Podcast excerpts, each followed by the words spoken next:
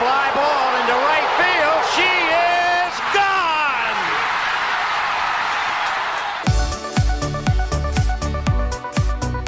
我是爱运动的子路，跟你一起聊聊运动赛事，聊聊中华职棒中心兄弟象。欢迎收听黄色性感带。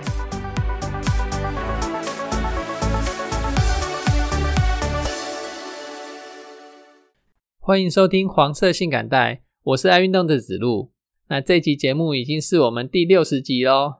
这一路走来啊，走了一年半多，走的虽然慢啊，但希望自己可以走得远，希望啊哈。你对我们节目有什么样的看法？有什么样的意见呢？希望你留言给我，这样我才知道节目这样做，呃，你们听的是不是喜欢，是不是习惯？好，那我们今天的节目呢，也是分成两个阶段。第一部分呢，是网球、羽球、桌球这三种球类的台将们，他在世界各地征战的成绩结果，那会在我们节目里面呢，跟大家 update 一下，回顾一下他们呃上两周的成绩。第二阶段呢，是人物的专访。我请到的这位来宾呢，是澳门三千公尺障碍的纪录保持人。对他的故事、他的想法有兴趣的听众朋友们呢，千万不要错过第二阶段的节目哦。好，那我们就赶快来进行我们节目的第一部分。首先呢是职业网球，职业网球在呃上个月是一月嘛，哈，一月的下半月，也就是第三周跟第四周呢，他们的成绩是怎么样的呢？现在就来说给你听了哈。那一月的下半月。有澳洲网球公开赛嘛？这个是网球界的大赛啊。参加的有两位台湾选手，郑俊兴跟吴东林。哦，我讲错了，郑俊兴跟许玉修，他们两个成绩呢？嗯，我放到比较后面再讲哈。我先讲其他的选手。好，那我就第一个选手，我讲的是庄吉生。他在第三周，呃，参加的是 C 五十的暖武里三战。他在这一站的比赛呢，签运不太好啊。单打他从后外赛开始打起。但是会外赛的第一轮呢，就马上遇到上一站就是暖武里二战的冠军，所以呢，他在虽然是会外第一轮哦，没想到签表这么硬，就遇到上一站的冠军哦，打得很辛苦，两个人残战了三盘哦，最后庄吉生就落败了啊，没办法，遇到那个对手的状况正好嘛哈。那至于双打，他则是打进了呃正赛的八强啊，也算是个很好的成绩哦。那第二位选手是黄崇豪。啊，黄崇豪啊，他参加的是呃 ITF 巡回赛 M 十五的雅加达站啊，在这一站呢，他获得了很很棒的成绩哈。单打他打进了四强，双打呢则是打进了决赛。呃，可惜决赛败下阵来哈，不过还是拿到了亚军呐。那黄崇豪这位选手，我稍微介绍一下，他是台湾体大的选手哈，他这一路走来啊，成绩一直不断的向上提升哦。他在二零二一年的时候，年终排名哦还在千千名之外，就是二零二一的年底的最后一周的排第五十二周的排名啊，还在千名之外。到了二零二二年，就是去年的上半年六月底为止，他的排名慢慢的爬升，爬升到了八百四十四名。然后到了去年二零二二年的第五十二周的排名，他的排名呢，则是提升到了五百六十名哦。那这五百六十名呢，已经是台湾选手里面的第五位啦。期待他继续突破自己的成绩哦。那同时，他也入选了台维斯杯的国手。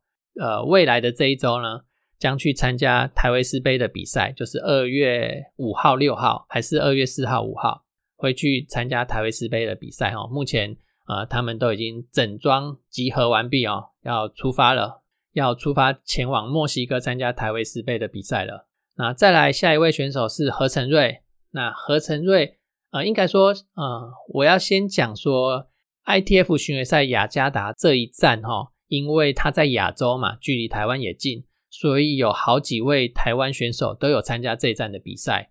那何成瑞这位选手呢，他用自己的世界排名可以直接打会内赛，在第三周的赛事呢，他双打打进第二轮，然后在第四周的赛事双打呢，则打进了第三轮。就是四强的成绩哦。那其他的选手，骆建勋、孟庆阳、易邦硕跟蔡长林呢？啊他们都要打从会外赛开始打起哦。其中骆建勋有打进了单打的会内赛啊，并且在第三周的比赛打进单打第二轮。那其他选手呢，则是在呃个会外赛的时候就落败，没关系，继续加油。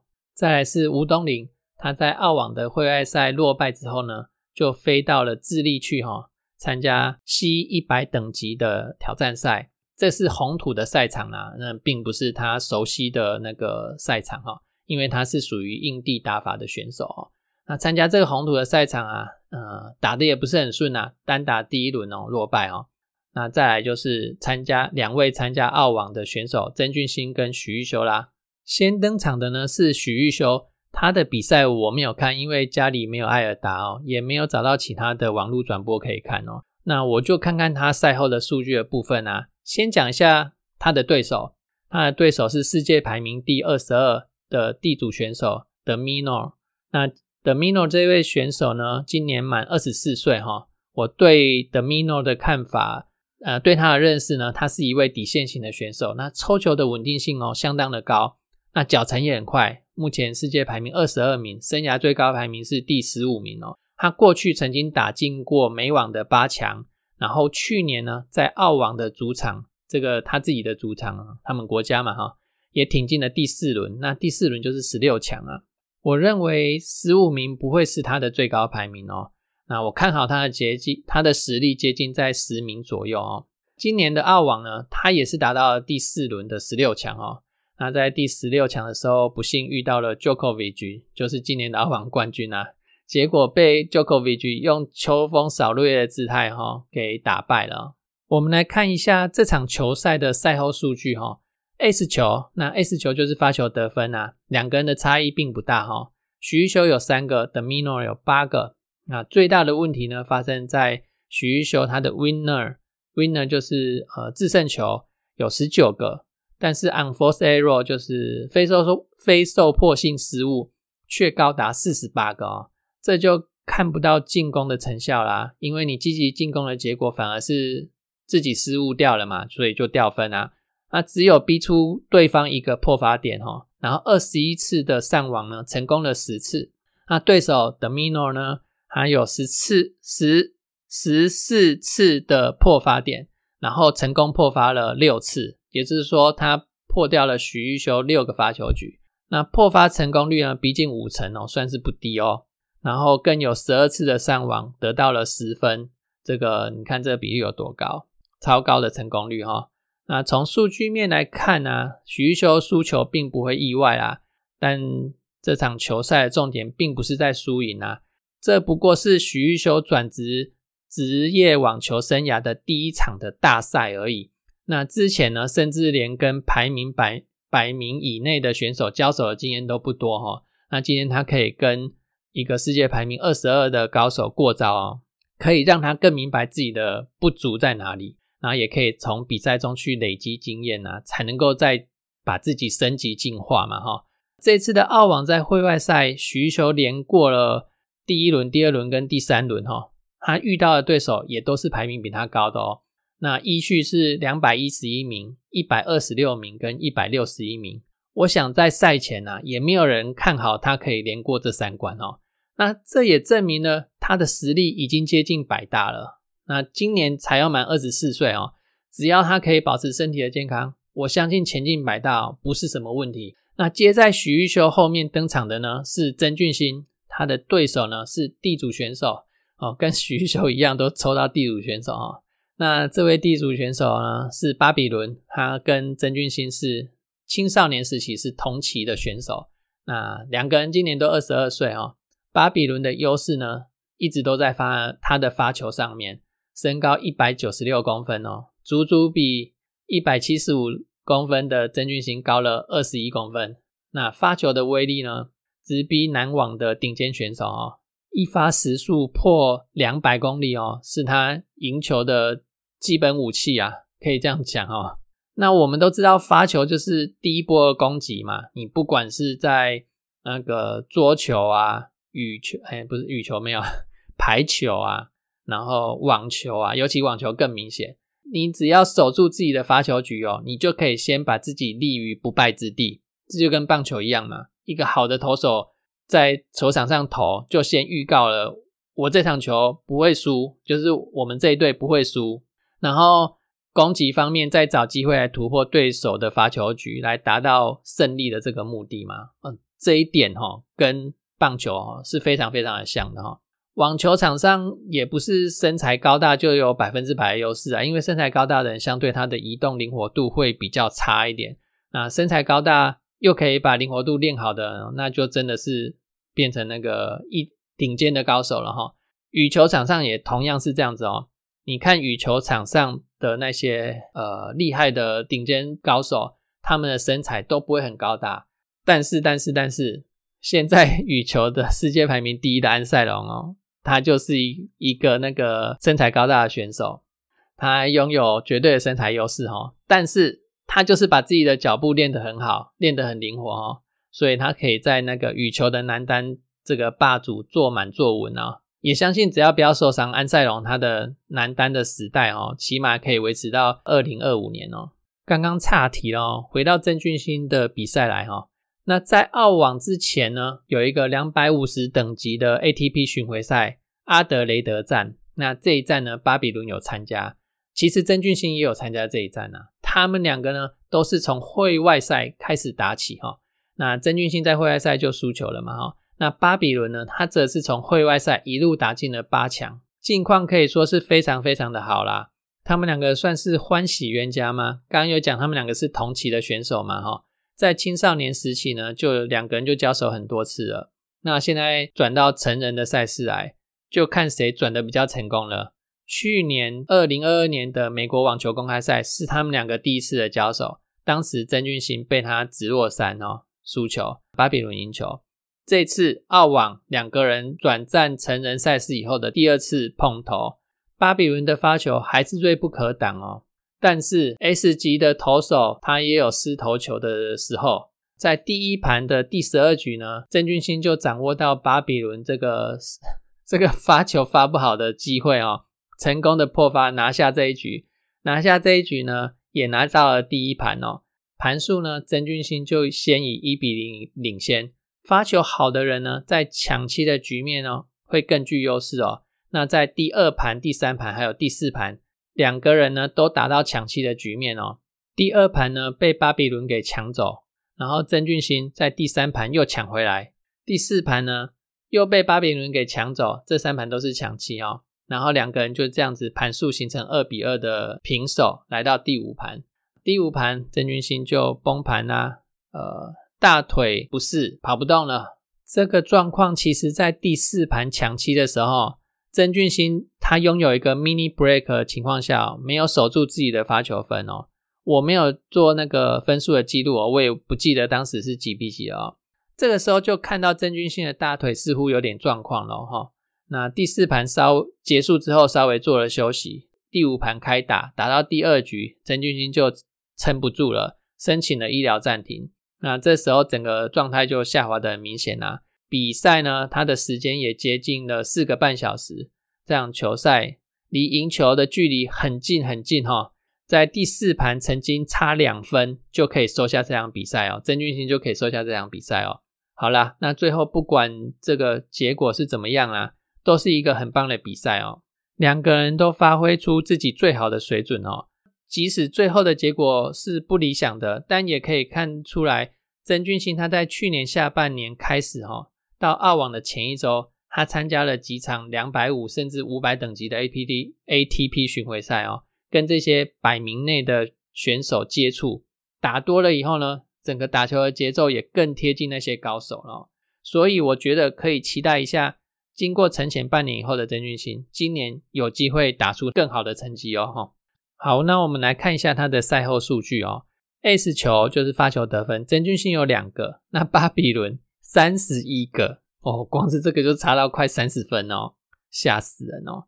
好的发球对这种抢七的赛局真的是很很有利哦。其实不止抢七哦，呃，自己的发球局要爆发哦，容易多了。那 double four 呢，就是双发失误，曾俊欣有七个，巴比伦才只有四个。那发球方面，曾俊欣的确是落居下风很多哦。然后看一下 winner 还有 unforced error 方面，曾俊欣。三十二对三十一，巴比伦则是八十九对七十九。巴比伦也了解打多拍一定是真俊星会赢啊，所以要想办法减少拍数哦，去拼角度、拼速度哦。减少拍数是减少拍数，还有另外一个方法就是上网嘛，哈。那巴比伦的上网次数四十八次，拿到三十六分，真俊星也有三十二次，而且他上网成功率比巴比伦还要高，拿到二十七分。以上呢是赛后数据的部分。那巴比伦在赢了真菌金真菌星之后呢，他在第二轮打败了第八种子、世界排名第九的美国选手弗里兹。他能够打败这位美世界排名第九的弗里兹啊，也是靠他的发球哦。这场球赛我也稍微有看了一下。到了第三轮呢，他才输给这次澳网的小黑马，也是美国选手 Shorten。那 Shorten 呢，他最后打进了八强哦。这个 Shorten 很有故事哦，我稍微来讲一下哈。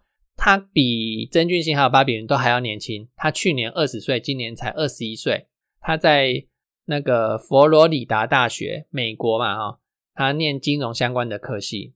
去年二零二二年，他决定放弃他的学业，转为正那个正职的职业球员。当然了，他说他还会在做线上的学习。那这场澳洲网球公开赛是 Shorten 他人生第一场出国的比赛。就是到国外去比赛哦，然后他就在这一场网球界的最高层级的比赛中打进了八强，获得了将近一千两百万元的奖金，这台币啊，这算是比赛之余的小小花絮啊哦。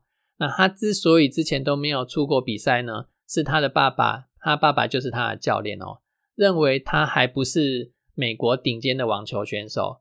觉得他应该在国内哦，先继续接受一些训练啊，还有比赛的熏陶啊。那等到他成为顶级选手的时候呢，再出国比赛。没想到这一出国比赛哦，就拿到了这么好的成绩。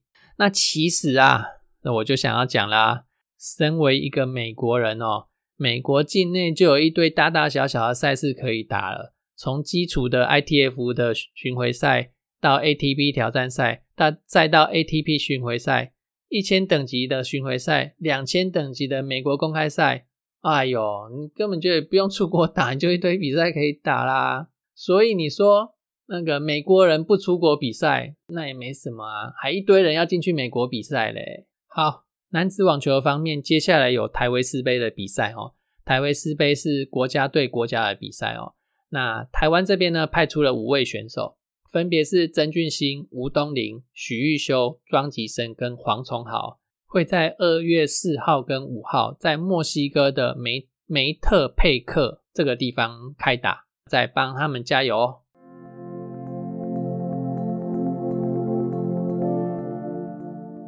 好，那我们再来看一下网球的女子选手。女子选手上，诶，一月下半有参加比赛的选手比较少，只有四位。第一位是梁恩硕，他参加 W 四十的印度的波帕尔站跟印度的普纳站，第三周跟第四周哈。那在第三周呢，他双打第单打第一轮，然后双打四强。隔周的比赛则是单双打都打进了第二轮。梁恩硕他本周参加 WTA 两百五十等级的巡回赛哦，这个等级哦算是颇高哦。呃，他在女子单打的户外赛连过两关，闯进到会内赛哦。虽然他会内第一轮哦会遇到第八种子的样子啊，反正是种子选手哦。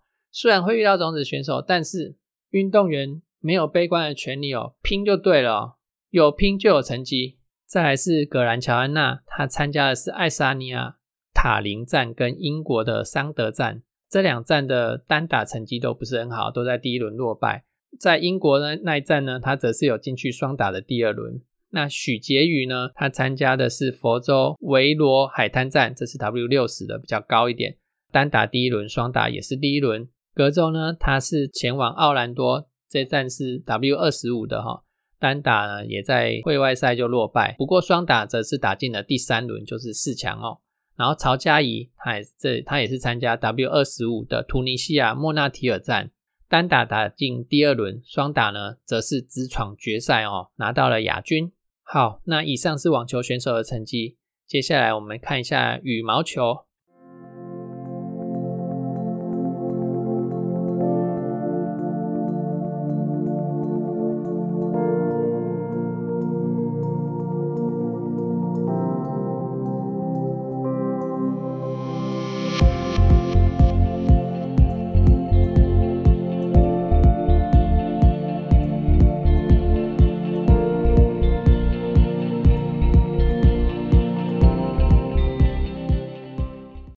球选手呢，一月的下半月有两场比赛，第一场呢是 Super 七百五的印度公开赛，第二场呢是 Super 五百的印尼大师赛。那这两站戴志颖都没有参加，我就依序报一下选手的成绩好了。周天成他在印度的公开赛打进了八强，那在印尼的大师赛呢，则是三十二强，第一轮就落败。然后王子维他也在印度公开赛呢打进了十六强。印尼的大师赛的是第一轮就落败，许文琪在这两场比赛呢都是第一轮落败，白玉珀也是第一轮落败。接着呢是双打选手，那我们的林洋佩在这两站都没有出赛哦，在羊肉炉的组合就是杨博涵跟卢静瑶的组合，他们只有参加印度公开赛 Super 七百五的打进十六强，然后李泽辉跟杨博轩的组合呢？也是在印度公开赛打进十六强，那他们都没有参加印尼大师赛哦。女双方面呢，李嘉欣跟邓淳勋的组合在印度公开赛打进了十六强，然后呃，印尼大师赛则是在三十二强就落败哦。然后混双的杨博轩跟胡林芳他们在印度公开赛的三十二强落败，同样是混双的叶博卫跟李嘉欣的组合，他们在印度公开赛的第一轮落败。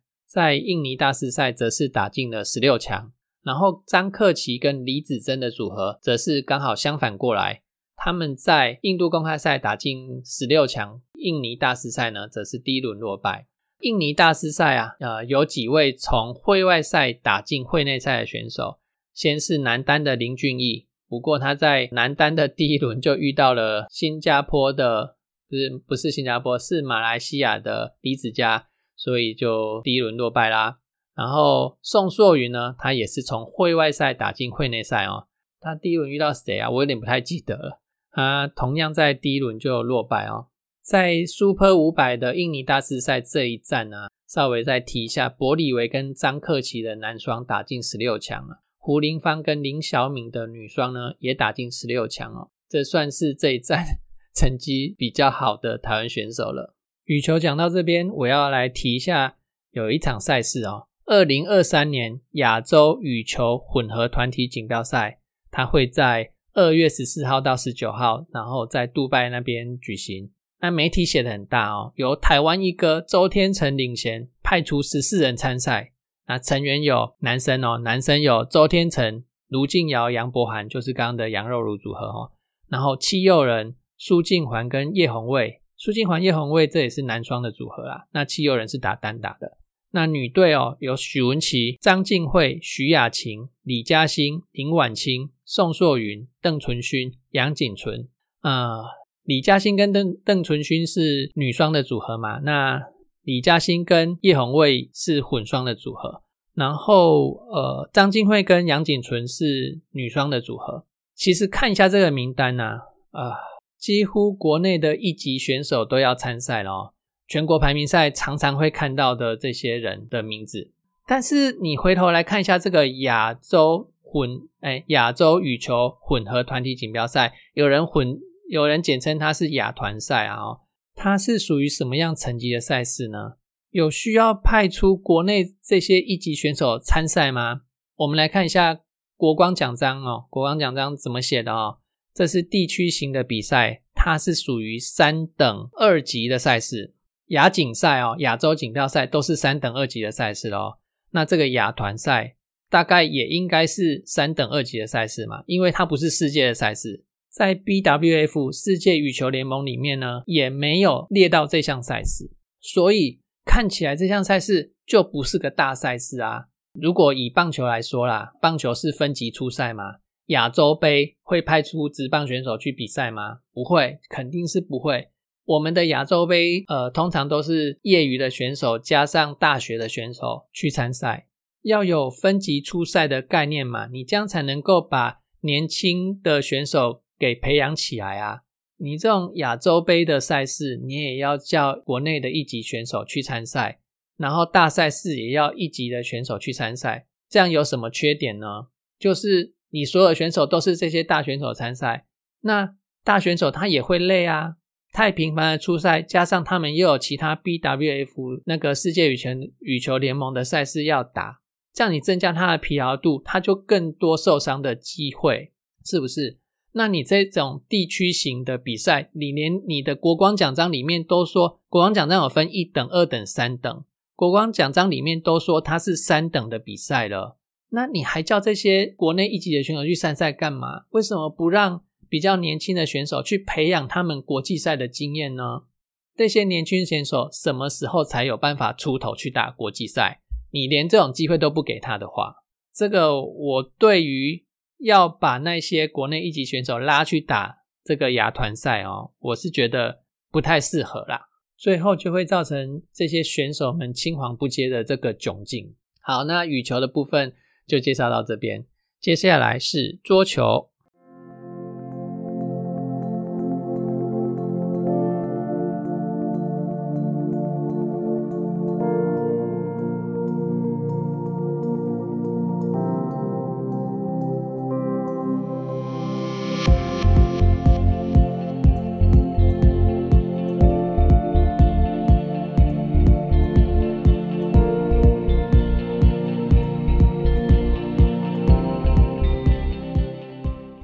桌球呢？一月十五有 WTT 挑战赛杜哈站，这一站呢，呃，普遍成绩也都不是很好。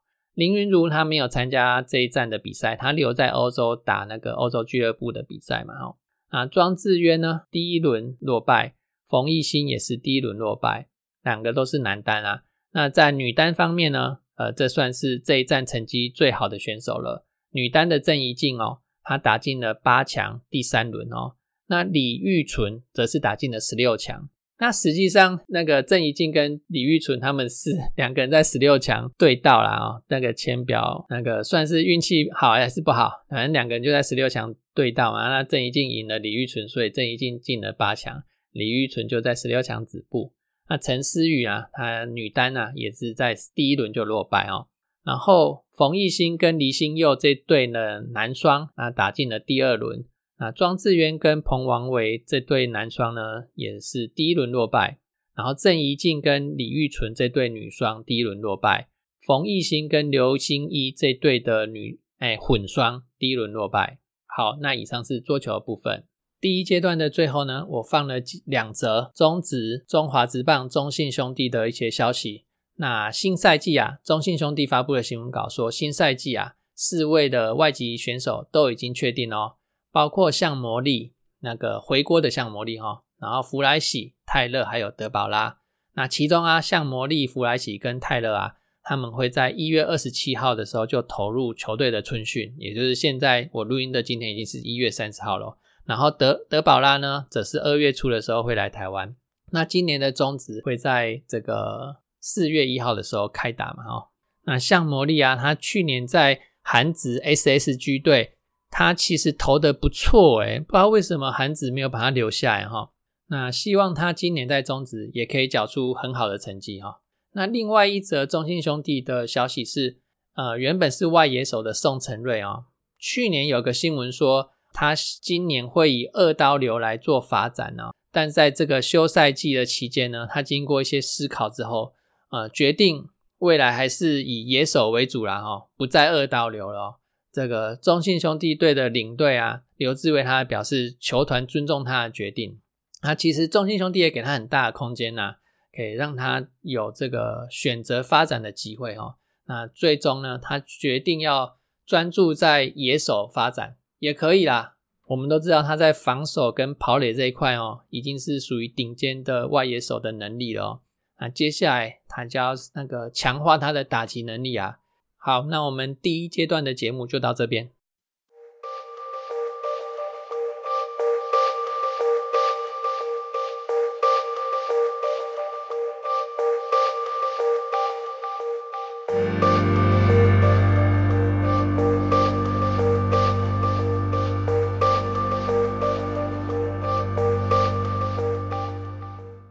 接下来这个单元，我安排的是人物的专访。那我今天的大来宾呢，他非常的年轻哦，他还是一位学生哦，他是在台湾念书的澳门人。他去年在三千公尺障碍这个项目打破了原本的澳门纪录，成为新的澳门三千公尺障碍纪录的保持人。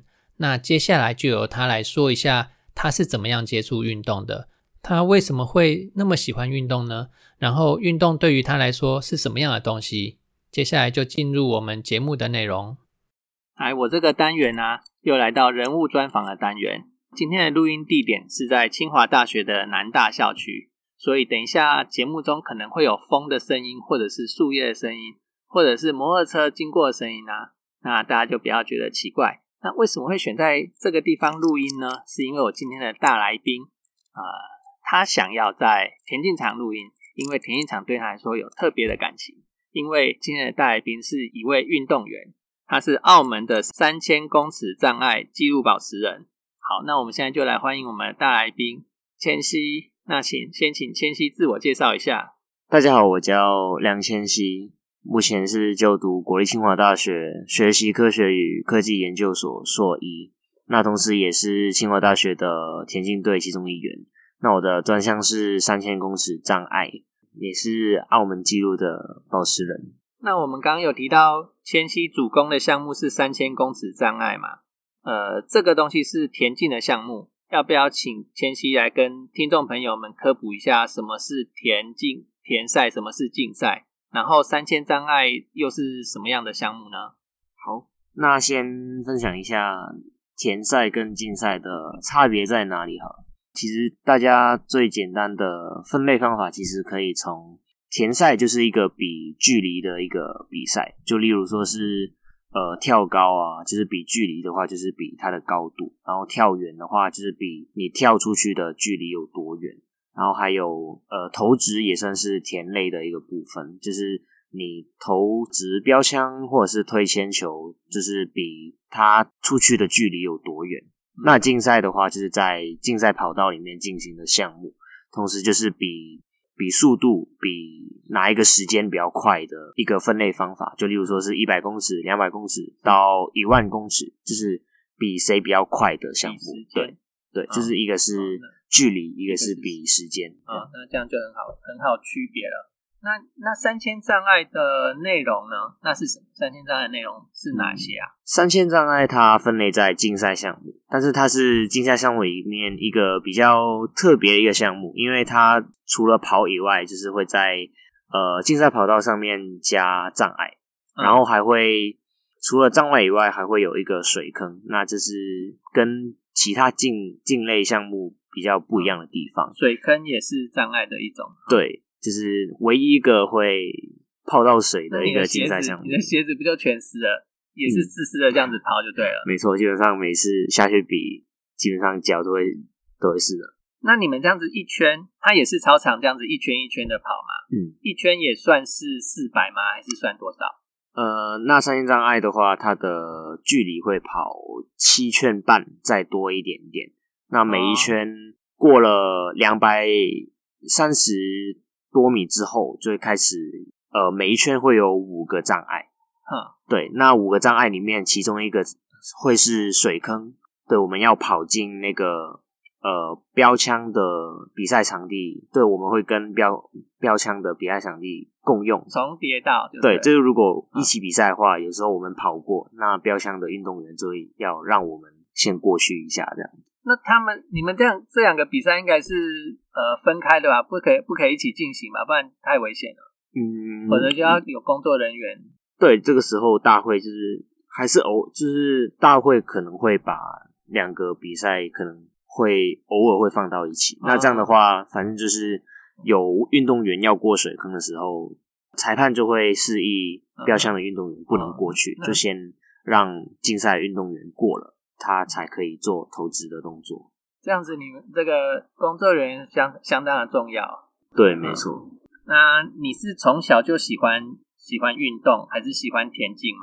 我的父母以前都是玩运动的，对，所以很小的时候就会被带去不同的球场啊。爸爸是踢足球，然后也有打壁球。哎，澳门踢足球是不是很热心？最大家最热门的运动是？足球吗？还是比较我知道香港是足球还蛮热门，香港的也还是比较多人关注。对，嗯，澳门也是。那所以你就栽进这个运动的圈子。嗯，会被父母影响，就是会就是比较喜欢玩运动这样子。但是跑步的话，是在高二的时候才开始正式训练。嗯，你高中是在澳门念书的？对，我是从大学才过来台湾念书。因为你大一的时候我就认识你了，现在已经硕已经硕一了。对，快就认识了五年了。对，那呃，大学来台湾这边就读，然后那你会为什么会选择三千障碍这个项目？为什么？因为我们知道竞赛里面有很多个项目嘛。嗯，嗯，在还没有。过来台湾之前，主要的项目是比一千五百公尺。嗯，对，然后跟台湾一样，相对来说，三千公尺障碍是一个呃比较新的项目。嗯，对，那呃那我就觉得说过来就是想要接触一点新的东西，然后也想要给自己一个目标，那想要跑三千公尺障碍看看。那我给自己的目标就是可能呃学士班四年就把。澳门记录就是挑战一下，看能不能把它刷掉，这样。那最后就被你完成了这个目标，就刚好踩线，在第四年最后两场比赛都有打破澳门记录，相当的厉害哦。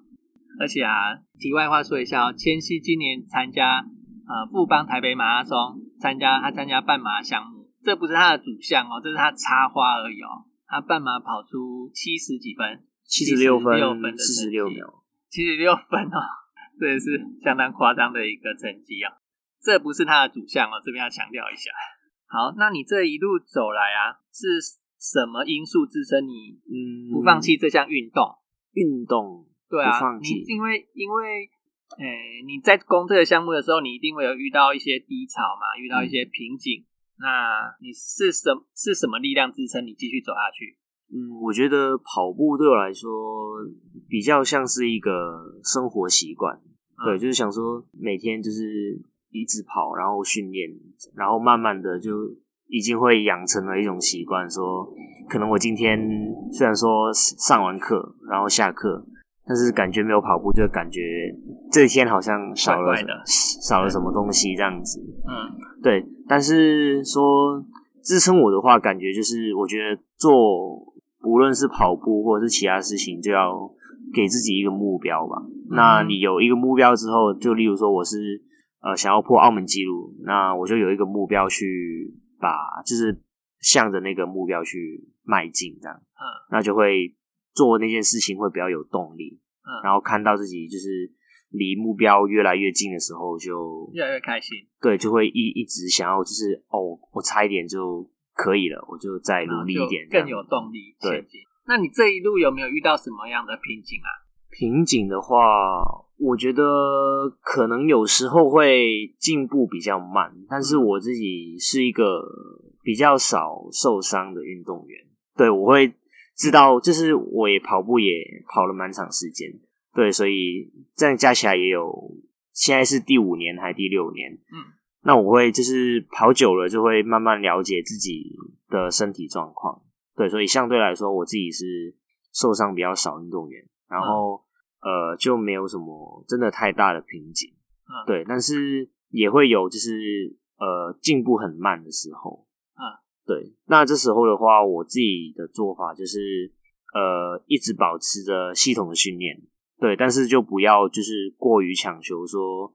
哦，我一定要去进步啊，什么的，就嗯，就想说，呃，你把每一个小细节做好，对，就是呃，就告诉自己不能就是去太急，说一定要怎样怎样的，对，就是呃，慢下来，就是把每一个小细节做好。那可能你保持着系统的训练，那可能到某一天的时候，呃，它就会就会有成绩了，对，你的成果就会展现出来的。其实。其实进步是一时的啦，进步需要前面可能大半年的沉潜，把基础打好，然后不停不不间断的训练，然后等到该进步的时机到了，成绩就会出来了。对，就是一步一脚印的概念。对你如果呃有时候如果太勉强去追求，哎，我这个时间点一定要进步，然后去把的训练给加重了啊，或者是量。量加大啦，等等的，反而容易造成受伤。嗯，对，因为我自己像无论是跑步啊，或者是读书也好，就是呃，我会去提前去准备，就是课业的话，对，就很难说，就是你剩个一两天，然后把它硬把所有内容挤进脑袋里面，其实也那个效率或者是。你记进脑袋里面的东西，其实没有到真的很多，就可能就是就一下子记不扎实这样。对，就像跑步一样，就是呃，快比赛了你才去准备的话，基本上你也不会好的哪里去。就是你一定要就是从有一个很长的规划，然后慢慢去准备。对，这样的话，呃，你有准备好了，那成绩到比赛的时候，就是把你准备过的东西。再发挥出来，这样就可以了。嗯，你讲到成绩这方面，其实我有从你的那个同学里面听到，其实你也是个学霸。嗯，还还这个这个没有在我们的访纲里面，我只是刚好想到说，因为我有听那个嘉汉他们说过，你也是个学霸，其实学业成绩是很好，有领奖学金的。呃，数卷奖，对，奖学金的话也没有到很多啊。不错啊，这样子还是很厉害。你也等于是你比其他的同学少念，哎，应该说你比其他的同学，哎，这样子比也不行。就是你还要，因为我知道你们你们对，因为你们都要训练嘛。那你们训练也都是训练的时间很久。对，就想就是像前面说的，就是要提前准备，提前准备，对，就不要临机抱佛脚，这个就比较重要。对。跟跟你的训练一样，就是平时一点一滴扎实的训练，该呈该呈现成绩的时候，成绩自然就出来了。嗯，对。但这样的话就要牺牲一下，就是娱乐时间。反正 反正田径场对你来说就是一个娱乐场所，可以讲说吗？一个释放压力的地方，一个释放压力的地方。对，那种。那种运动员啊，真实的运动员啊，其实啊，田径场对他来说真的是有感情的地方。嗯，没错。那你有没有什么喜欢的运动员啊？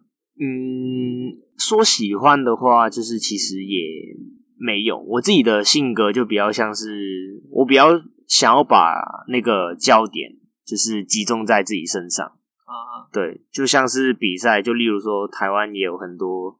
很强的前段班的选手，就是也要跟他们比过，但是就不会呃告诉自己说哦对手有多强这样子。我会想说，就是上去比赛，就是呃他是你的对手，但是你还是要把焦点放在自己身上，不要觉得呃他们我很厉害啊，就是你就觉得跑不过他们。虽然是真的跑不过他们，但是呃你也可以就是努力的去跟着他们，对，就不用太。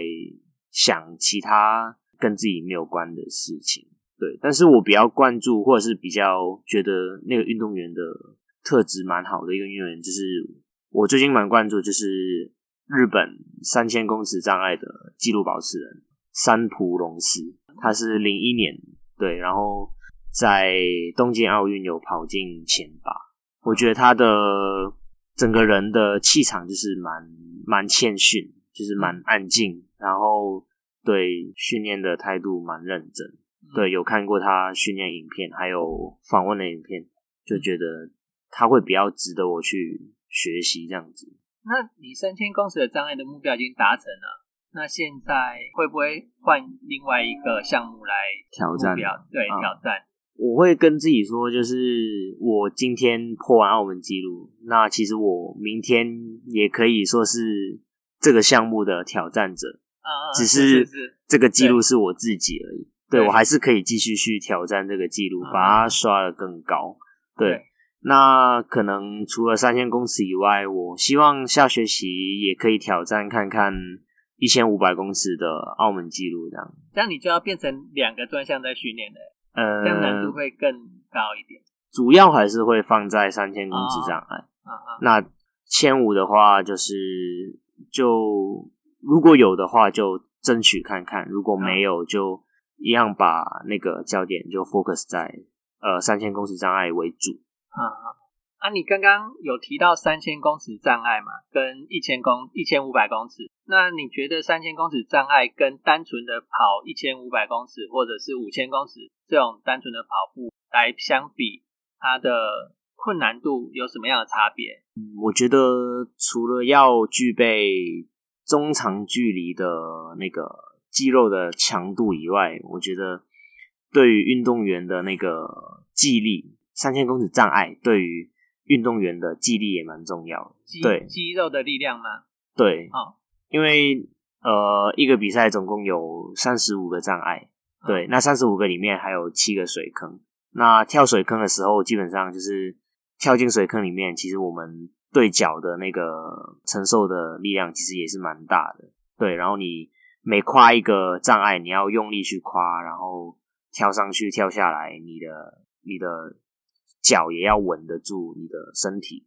对，这样的话，其实对运动员的肌力也蛮有，就是也蛮考运动员的肌力这样。嗯然后还有就是呃，三千公尺障碍也跟其他的竞赛不一样的地方，就是它有障碍嘛，所以你去过障碍的时候，其实很考运动员的节奏，嗯然后对于那个呃运动员的障碍那个距离的感觉，对，因为你要看着障碍，然后调整你的步伐，让你可以很顺的去跨那个障碍，不然的话，可能每个障碍就是你要减速再去过那个障碍的话，就是整场下来你的时间就会扣了好几秒这样。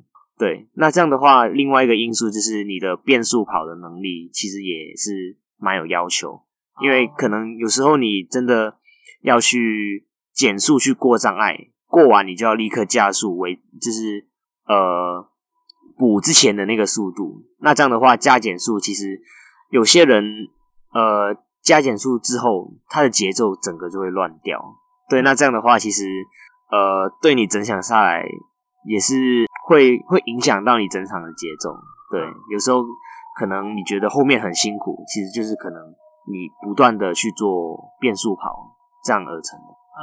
呃，意思就是说，像我们跑马拉松，我们就顺着自己的节奏一直往前进，但是你们障碍赛就会遇到一些障碍，你遇到嗯障碍的时候，你可能就被挡住了，你的变速就是你的速度就不会像你的跑马拉松那么稳定，就有一个固定的配速。对你的对，节奏被你会一直，变一直变。对，就是你的整个节奏会一直去调整啊，去变啊。那你的心肺去做一个节奏的转换的时候，可能也会打乱。嗯嗯，对，那这样的话，可能有些人不适应的时候，就觉得哦，突然就变得很累这样子。所以你说总共有三十五个那个障碍，对，那这三十五个障碍就是包含那七个水坑吗？所以就是二十八个啊障碍，还有啊七个水坑。对了，我我我想到，其实千禧除了田径以外啊，很多球类也很厉害。嗯，这其实是我们有一次在聊天的时候，然后你跟我说你去教小朋友打桌球，嗯，对，因为以前还没有接触长跑，以前是打桌球的。嗯嗯，为什么会接触长跑？就是呃，学校的桌球教练跟长跑队的教练是朋友，嗯。然后有时候长跑队的教练要比赛的时候，就会因为他呃，桌球队的教练知道我耐力蛮不错，就会跑，然后就会呃邀请我过去帮长跑队比赛，那刚好就是有得名，那最后就慢慢转变，就变成转向是跑步这样。原来原来你跨入田径的圈子是这样进来的，嗯，还蛮曲折的嘛，哈。对，所以是高二以前我就是打桌球，那你是从呃多大年纪开始打的？从小时候四五年级就有在打桌球，啊但是真正就是边玩边玩这样子嗯真正在训练的话，就是国二的时候，啊。对，就开始正式的跟校队练习这样。嗯运动对你来说是什么样的东西？嗯，我觉得我想引用那个香港马拉松纪录保持人一句，就是他觉得跑步是一件很哲学的事。那我觉得他这一句讲的蛮不错，就是其实跑步就像是很多人觉得说什么跑步像呃人生像一个马拉松这样，对对对，哎，我以前在我节目有讲过，对，就是呃可能你会在就是途中就是会遇到困难啊，就例如说呃你会觉得很喘，累，或者是哦你的节奏乱掉，但这样的话就是像你人生就是其实会有高低起伏，对，那这那这个时候就是要可能你的意志力就要出来，就是帮你定住啊，那去帮你面对就是在比赛当中出现的不同的一些变数或者是困难这样子。尤其是在很累很累的时候啊，然后遇到水站就停下来喝水，嗯，然后就诶、停下以后就没办法再启动了。对，但是你就要懂得说，就是哦，既然就是呃，可能有一些自己预想预想不到的事，就跟生活一样，就是也很多东西你也是预计不到，那就是我自己会跟自己说啊，那就将错就错，那这个错过了，我就把后面的可能做一个什么样的动作把它补回来。嗯对，这也是可能运动员的一个韧性吧，这样说。嗯嗯嗯，对，运动员除了能够吃苦以外啊，还有一点就是韧性会很强。没错，练运动的小孩，将来的抗压能力也会比较强。嗯，对，我因为我上一集，哎、不能说上一集，因为我呃上一次有专访一个体育生，哎、他嗯有提到你刚刚讲的这个内容。嗯，哎好啊，那千玺是澳门人嘛？那可以跟我们介绍一下澳门有什么好吃好玩，或者是有什么其他可以介绍给听众朋友们的东西？嗯，澳门的话，我觉得我想要推荐给大家的是葡萄牙的菜色，这样，哦对对，就葡式菜，嗯嗯，就是因为呃，一般三餐吃的东西吗？呃，一般三餐吃的话，其实也是跟粤式菜差不多，但是呃，澳门其中一个特色就是葡萄牙菜，嗯、对，大家如果来到澳门的话，也是可以试试看，去葡式餐厅试试看。就例如说，可以是呃葡国鸡饭，对，港澳是这样叫，对。啊然后哎、还有，你刚刚讲的是中文还是啊、呃澳门话？我是用广东话去把它直接 把它转过来国语这样。对，还有葡式鸡饭啊，对对对，哦还有马介休球也是自己蛮爱吃的葡菜这样。对，那如果是跑友的话，我觉得大家可以试试，呃，每一年的十二月二到四号会有澳门的银河马拉松，这是澳门路跑最大的一个赛事。你刚刚说十二月二十四啊，十二月二到四号之间，对，十二月的第一个周末，哦，十二月的第一个周末会有，呃，澳门最大的路跑赛事。嗯，，对，有机会的话，喜欢运动的朋友，喜欢跑步的朋友，可以去澳门玩，然后顺便参加这项，对对对，过来可能赛事，呃看一下，就边跑边看一下澳门的风景。因为澳门应该小小的而已嘛，哦，对，其实我就是一个小城。呃，那这个马拉松有，诶、它有哪些距离的项目？它有迷你马拉松，迷你马拉松就是呃四公里左右，然后还有半程马拉松跟全程马拉松。嗯，对，嗯那大家可以就是边考边跑边欣赏澳门的风景，对，然后再跑完之后再享受一下澳门的特色、澳门的美食之类的。听起来是一个很不错的行程哦。哎，那你像台湾的马拉松跑完以后啊，呃，会有一些奖牌当做纪念。那嗯你刚刚讲的那个马拉松会也会有吗？都有都有，也也有，所以它它就等于是一个有纪念品的一一个路跑赛，它是田总认证的赛事之一。哦对，其实田总认证的赛事哦，这样一定要去啊。这样其实也蛮值得过来跑一下。嗯对，那那你刚刚说十二月的第一周，十二月澳门的天气怎么样？嗯，澳门的天会气会不会很冷啊？跟就是我们要准备什么样的衣服过去啊？我自己的经验其实跟北部差不多。啊，对，澳门的天气跟跟台湾的北部天气大同小异。嗯嗯嗯，对，所以、呃，可能不用太多时间去适应那边的天气。对，所以其实对于台湾的跑友来说，也是一个呃蛮不错的选择。那从台湾过去有什么样的飞机可以坐？比嗯，比如说，通常都是坐长一般的一般的航空公司就可以了吗？还是有对对对，航线的话，以前过来台湾旅游，就是呃桃园机场、台中机场跟高雄机场都有飞澳门的航班，这么多啊？对，那其实航班也蛮多的，所以也是蛮方便。那航行的时间呢？飞过来大概一小时五十分钟，那很近，其实蛮近的。